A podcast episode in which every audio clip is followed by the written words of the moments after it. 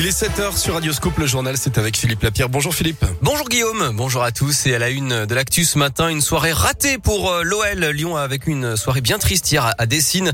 Dans un stade vide, pour cause de huis clos, les coéquipiers d'Oussem se sont inclinés 2 buts à 1 face à Reims avec un but encaissé dans les derniers instants de la partie. Les Lyonnais n'ont pas confirmé après le succès à Montpellier.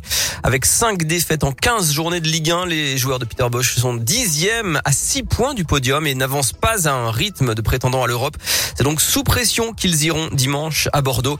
Notez que le PSG a concédé le nul 0-0 face à Nice. Marseille, vainqueur à Nantes 1-0 et deuxième. Saint-Etienne a perdu à Brest 1-0 et reste dernier.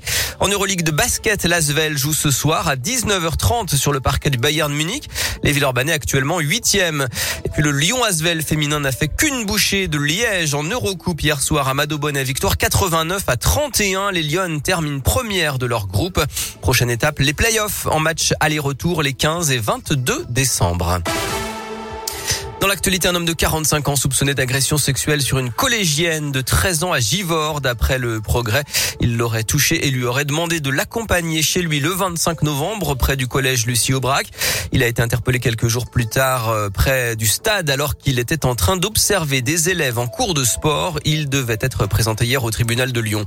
À Villeurbanne, les trois écoles Ernest Renan se mobilisent pour 13 élèves dont les familles dorment dehors avec des températures négatives. Des goûters solidaires vont être organisé et un rassemblement est prévu lundi. Le collectif envisage d'occuper les locaux pour les mettre à l'abri si aucune solution n'est trouvée, comme c'est déjà le cas dans plusieurs écoles du Grand Lyon actuellement. L214 ne relâche pas la pression contre les abus dans les élevages. L'association lyonnaise de défense animale dénonce les traitements réservés aux porcs dans un élevage de l'Aube. Elle a diffusé une vidéo hier soir où l'on voit notamment des coups portés aux animaux. Fin du suspense pour les adhérents, euh, les républicains. Les noms des deux finalistes pour l'investiture de droite pour la présidentielle de 2022 seront dévoilés cet après-midi.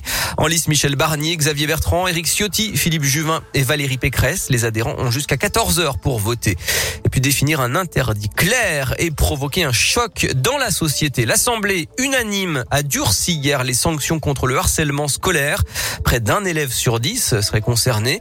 C'est maintenant un délit punissable de trois ans de prison et 45 000 euros d'amende. Des souvenirs gravés à jamais dans l'histoire du sport français. L'ancien tennisman Henri Lecomte était hier à Lyon pour présenter un nouveau documentaire. Une vingtaine de minutes d'images, d'archives et d'interviews de ceux qui ont vécu la victoire des Français en Coupe Davis il y a tout juste 30 ans sur les pas du Lyon. Faire revivre les moments forts de la compétition jusqu'à la finale en 91 à Gerland face aux États-Unis.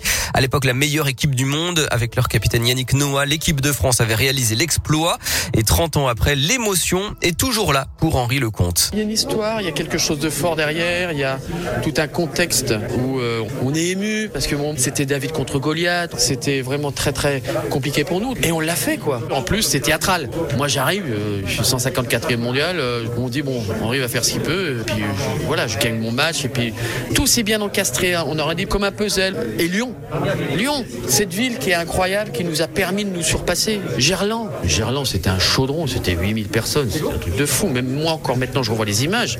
Je dis, mais comment euh, c'était possible? L'émotion est là parce qu'aussi, tous, on a réussi à le faire. Voilà, c'est justement ce travail d'équipe que le sportif a voulu mettre en avant dans ce documentaire qui est disponible gratuitement sur sa chaîne YouTube qui s'appelle En Replay.